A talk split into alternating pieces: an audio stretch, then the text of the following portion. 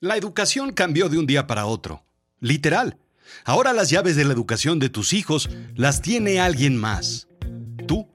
El problema es que tenemos escuelas vacías. Lecciones de educación en tiempos de COVID-19. La realidad es la verdad, lo efectivo y con valor práctico, en contraposición con lo fantástico e ilusorio. Bienvenido a Azul Chiclamino la realidad de lo absurdo. Yo, yo soy Rodrigo Job y yo te cuento.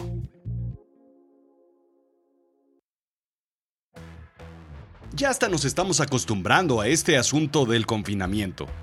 Ya es normal no celebrar cumpleaños, ya es normal no visitar a los nuestros, ya es normal tener videoconferencias para platicar y tomar cerveza con los amigos. Ya es normal vivir de webinar en webinar en webinar en webinar para aprender algo nuevo, para cocinar entre amigos, para entretenernos, o ya de perdida para hacerle bulto y echarle porras a algún amigo que se convirtió en... Eh, webinari... webina, webimero, güey, ya. En fin. Algo que debemos entender es que no la hemos librado todavía. No por lo mal que lo ha hecho el gobierno en implementar sus medidas de salud, tampoco por el hecho de que no hayan implementado medidas económicas de mitigación de los aprietos financieros del país. Tampoco por las terribles estrategias de no comunicación, incomunicación o descomunicación que han llevado a crear cifras, tendencias y patrones falsos. No, no, no, no, no, no, no. Tampoco por el hecho de ignorar los evidentes efectos de un virus mortal. En fin, tú síguele. Y no hablo de este, hablo de todos los países. Pocos son los que se salvan. Igual que mis papás me decían, ¿tardas más tiempo en hacer un acordeón o una chuleta que en estudiar? Los gobiernos tardan más tiempo en ocultar tanto lo que sucede como sus errores que en arreglarlos. Tendremos rebotes, tendremos oleadas más fuertes, indica el Departamento de Salud Pública de la UNAM a través de Forbes. Claro, primero imaginemos que una oleada es un repunte que viene después de una caída, la cual nunca ha sucedido hasta este momento. Y luego pensemos en los rebotes. Es probable también que haya una intersección con la otra influenza, la original y única. Que haya una colisión, pues, muy tipo Fast and Furious. En fin, lo que es cierto es que esta película del confinamiento la veremos otra vez aun cuando tengamos vacuna, será muy difícil inmunizar. Así es que ahí te van algunas recomendaciones. Primera recomendación, no tirar todo a saco roto. En algún momento nos graduaremos con honores de estar encerrados y vamos a querer aventar los birretes al cielo mientras cantamos We'll Go Together de Vaselina. No sabemos cuándo, pero sucederá. Tendremos un segundo ciclo escolar y de trabajo en casa aunque los chamacos estén de vacaciones, todo esto lo tendrás que hacer nuevamente. Lo siento. ¿De qué tamaño es el pro... reto? Quiero decir. Son más de 1.200 millones de estudiantes que no pueden asistir a clase por la pandemia, según datos de la UNESCO del 1 de mayo de 2020, indica la BBC. UNICEF estima que en América Latina y el Caribe alrededor de 154 millones de niños, niñas y adolescentes, más del 95% de los matriculados en la región, se encuentran temporalmente fuera de escuelas cerradas a causa del COVID-19. ¿Qué volé? Y déjame sumarle malas noticias, porque la cosa venía mal desde antes. Venimos de un sistema de educación bastante, bastante precario en 2016 México gastaba 4.9% del Producto Interno Bruto en educación. Hoy gastamos 3.1%. El promedio mundial es 4.5, indica el Banco Mundial. Éramos muchos y parió la abuela, dijo el otro. Y esto no es México nada más. Toda Latinoamérica, más o menos un puntito porcentual, está en el mismo carrito de la montaña rusa. Y la bajada la bajada viene fuerte. ¿En qué afecta? En el aprovechamiento. De por sí, había pocos recursos y ahora hay menos recursos en una región con malos recursos y con recursos mal utilizados. Igual que la burberitis, aquí sufrimos de recursitis. Con escuelas cerradas habrá una deficiencia en el aprovechamiento escolar. Punto. A menos... A menos de que pienses qué puedes hacer con un aprovechamiento distinto. Hay tres factores importantes a revisar, indica la BBC. Uno, esos recursos. Dos, padres educados. Y tres, calidad de las escuelas. La correlación entre esos tres factores y el nivel de riqueza o pobreza es inminente. Entre los padres sin conectividad ni acceso a un dispositivo para conectarse a clases virtuales, menos de la mitad cuenta con un miembro del hogar con educación secundaria y solamente el 12% tienen educación media. Habrá una mayor inequidad. Déjame explicarte. Piensa que ahora más que nunca, la educación de tus hijos es un trabajo tripartito. Escuela maestros, padres y alumnos. ¿Me sigues? Y tú me dirás, oye Rodrigo, yo no soy maestro. Y yo te contesto, justo cuando decidiste tener hijos, firmaste ser maestro. Y ser doctor, y ser consejero, y ser coach, y ser entrenador, psicólogo, nutriólogo, niñero, chofer, y oh, tantas cosas. La educación está ocurriendo ahora en el hogar, con mayor o menor apoyo de la tecnología y del colegio, dependiendo del contexto en el que vive la gente dice a BBC Mundo el economista Pedro Cerdán, quien gerencia los proyectos de educación del Banco Mundial en Colombia. Segunda recomendación, igual que siempre, pero ahora más, tú estás a cargo de la educación de tus hijos, por adelante del alumno y por adelante incluso de la escuela. Tú debes supervisar todo y hacer gran parte del trabajo que antes hacían los maestros. Lo siento. No comas en clase, siéntate, no chatees, no te distraigas, llega bañado a clase y peínate, ya sabes. Todo eso que reclamabas al director cuando te llamaban porque el muchacho desobedeció. Tú lo vas a dejar sin recreo y castigado en la dirección, que en mi infancia era el baño de la casa.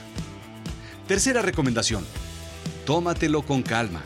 Este proceso de aprendizaje en casa nadie lo ha figurado. En el camino se están haciendo reglas, procesos, ideas, y algunas van a funcionar y otras no. No hay programas gubernamentales más que el de telesecundaria de los 70s u 80s. Recordarás que en aquel entonces, al no tener maestros calificados, habían televisores y una antena. Tú tendrás que identificar qué sirve en tu casa para tus hijos, para tus valores y tus necesidades. Sarah Parak y su esposo, dos profesores de la Universidad de Alabama en Birmingham, decidieron no seguir el programa escolar en línea de los Estados Unidos. Piensan que el aprovechamiento será deficiente y los beneficios pocos. Prefieren trabajar con su hijo en su huerta y evitarle exceso de estrés, indica la revista Time. Cuarta recomendación.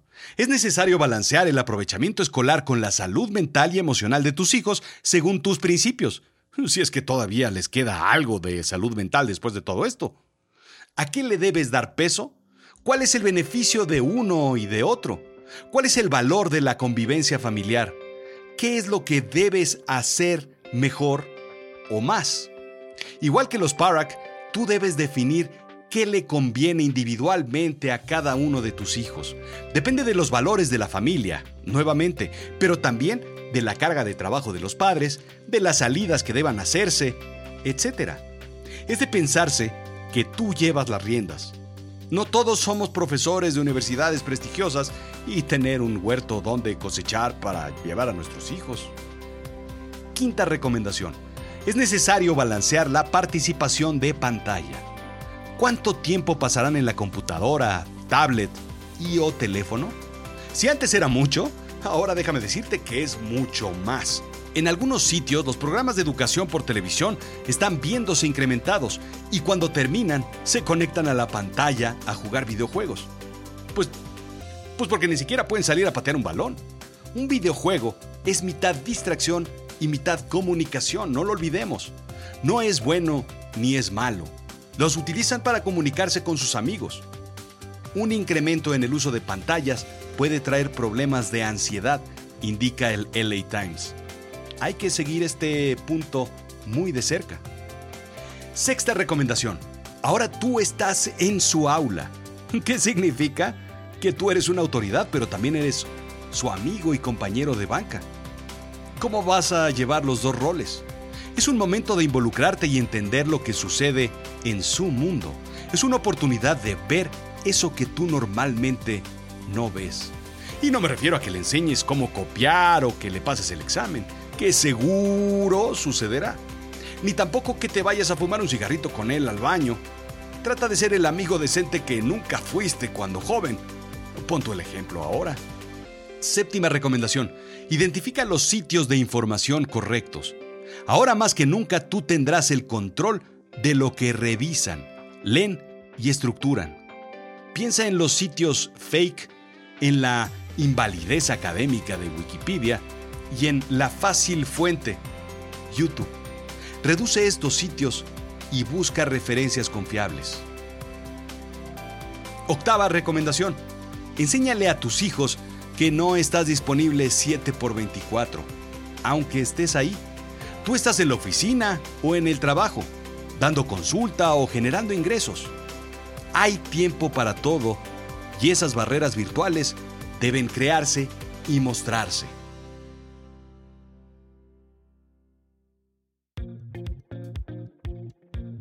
Lo que es importante es que el rol que la tecnología está tomando es importantísimo, ahora más que nunca. Lo que no estaba sucediendo por desidia, flojera, antipatía a la tecnología ya no es una opción. Es tecnología forzada, como lo fue la máquina de coser en el siglo XIX o el microondas en el siglo XX. ¿Quién no lo tiene y quién no lo usa? Se está abriendo una brecha en la educación, un boquete impresionante, muy, muy grande por temas de tecnología, conectividad, sistemas de grabaciones para enseñar tareas, escaneo, impresión, espacios independientes para cada uno de los niños y por supuesto, padres educados. Esto separará a un niño de otro, dependiendo de cómo se tome la estrategia de la educación en casa. Por otro lado, abrirá la brecha educativa entre ricos y pobres de una forma brutal, indica la BBC. ¿Qué toca? Pues toca aprender a tomar la decisión de cómo educar en estos nuevos tiempos a tus hijos. Todo cambia y toda estrategia de la familia está cambiando. Cómo alimentarnos y cómo ejercitarnos, ya lo platicamos aquí. Cómo trabajar, también lo comentamos. Ahora toca analizar cómo estudiar y cómo enseñar. Piénsalo, porque esto moldeará la vida de tus hijos. Lo único cierto es que hay una frase que queda fuera, obsoleta. Quiero darle la educación que a mí me dieron. ¿Se finí? Esto fue Azul Chiclamino, la realidad de lo absurdo. Yo soy Rodrigo Job. ¿Te quedaste con dudas de las referencias? Visita azulchiclamino.com y encuentra en la sección de blog, junto con el transcript de los episodios, todas las referencias. Sígueme en Twitter, en Instagram, en Facebook, por supuesto en YouTube, en todas las redes sociales. Y por supuesto recomienda Azul Chiclamino a tus conocidos, sobre todo a tus amigos, aunque a tus enemigos también les va a interesar. Quiero saber qué opinas, qué piensas, de qué quieres que hablemos. Comunícate a través de las redes sociales conmigo. Por cierto, ya está a la venta el libro Me lo contó la noche. Búscalo en Amazon, pues porque pues porque ahí lo venden.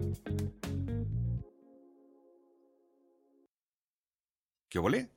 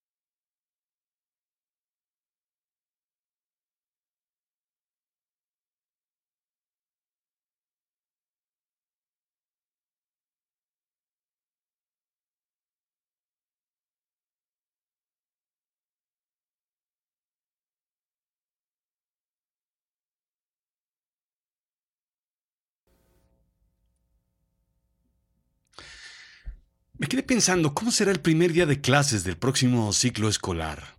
Y para ello me refiero a uno de los más grandes pensadores del siglo XX, y tal vez del siglo XIX y XVIII. Y dice así, es el primer año que voy a la escuela, hice mis palitos y empecé el cuaderno. En el patio grande está la bandera. Le canté bien fuerte para que me oyera.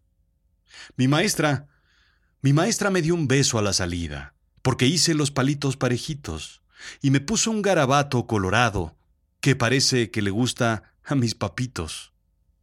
Juego en el recreo, y tengo amiguitos, ya casi me olvido, te quiero, hermanito. Mi maestra me dio un beso a la salida porque hice, porque hice los palitos parejitos, y me puso un garabato colorado, que parece que le gusta a mis papitos.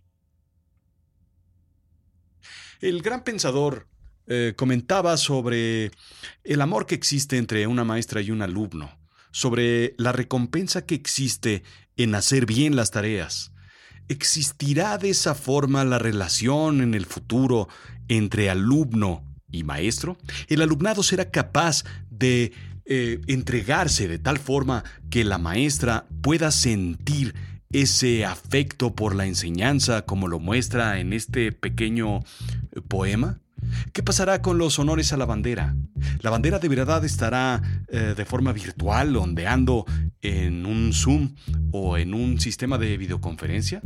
¿O de alguna otra forma tendremos acceso a los eh, símbolos patrios a través de lo que suceda en la enseñanza a distancia? Eso es lo que, lo que pienso yo. ¿Cómo serán los palitos parejitos a través de un sistema de videoconferencia? Todo lo que parece que construimos durante todos estos tiempos hay que reinventarlo y la forma en la que nosotros verdaderamente vamos a poder hacer que los niños crezcan, se eduquen y lleguen a formar parte de esta idiosincrasia que buscamos como el, el país eh, perfecto debe llegar a entregarse de una forma distinta. Esa es la reflexión del día de hoy, queridos amigos. Y bueno, pues eh, espero que me puedan acompañar la próxima semana y les agradezco su visita a este su azul chiclamino este día. Gracias. Lo saluda su amigo Rodrigo Job.